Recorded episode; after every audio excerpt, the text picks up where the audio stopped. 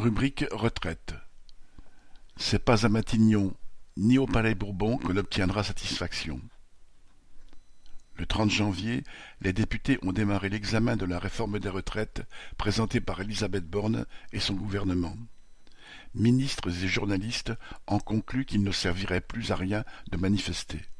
Il faudrait désormais s'en remettre à « la représentation nationale ».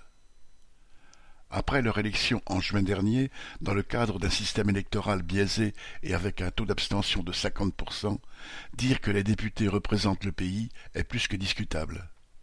Dire qu'ils auraient le droit, depuis leur fauteuil, d'imposer aux salariés du pays de travailler plus longtemps l'est encore plus. Quant au Parlement, il a tout d'un théâtre. Plus de sept mille amendements ont certes été déposés par les groupes parlementaires. Certains visent à empêcher le passage à soixante-quatre ans.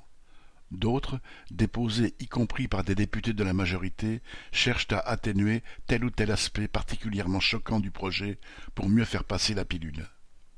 Ces amendements concernent par exemple les femmes ayant élevé des enfants, les régimes spéciaux de certains travailleurs, les carrières longues ou les travaux pénibles, etc. Pendant cinquante jours, en commission puis dans l'hémicycle, puis au Sénat, les parlementaires sont censés discuter de tous ces amendements. Mais, la Constitution étant bien faite pour le gouvernement, il peut utiliser le fameux article 49.3 qui lui permet de faire passer sa loi en force, sauf si tous les députés opposants s'unissent pour le faire tomber. Un autre article opportun, le 47.1, lui permet de raccourcir la discussion et d'aller chercher un accord avec les sénateurs, majoritairement de droite et favorables aux 64 ans, pour faire voter la loi. Autant dire que, si les travailleurs ne veulent pas travailler jusqu'à l'épuisement ou partir avec une pension de misère, ils ne peuvent pas mettre leurs espoirs dans le Parlement, mais doivent compter sur leur mobilisation et en particulier sur la grève. Macron n'est qu'un exécutant des exigences patronales.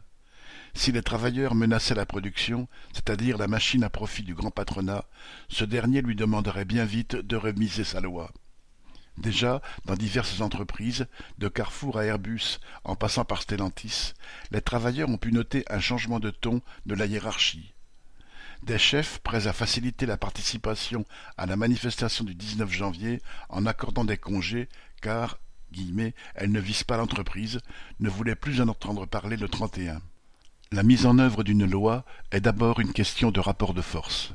On l'a vu en 2006 avec la loi qui voulait instaurer le CPE, ce SMIC au rabais pour les jeunes. La mobilisation massive de la jeunesse et la menace que la grève ne s'étende dans les entreprises avaient contraint Chirac, alors à l'Élysée, à déchirer sa loi pourtant dûment votée et ratifiée. Et cela est vrai dans les deux sens. C'est parce que des femmes et des médecins de plus en plus nombreux ne respectaient pas la loi interdisant l'avortement que Giscard d'Estaing et Simone Veil ont fait voter une loi autorisant et encadrant l'IVG. La fébrilité que montrent les ministres et les députés qui les soutiennent doit être un encouragement à augmenter la pression, non seulement en manifestant, mais en se mettant en grève dans le maximum d'entreprises. Xavier Lachaud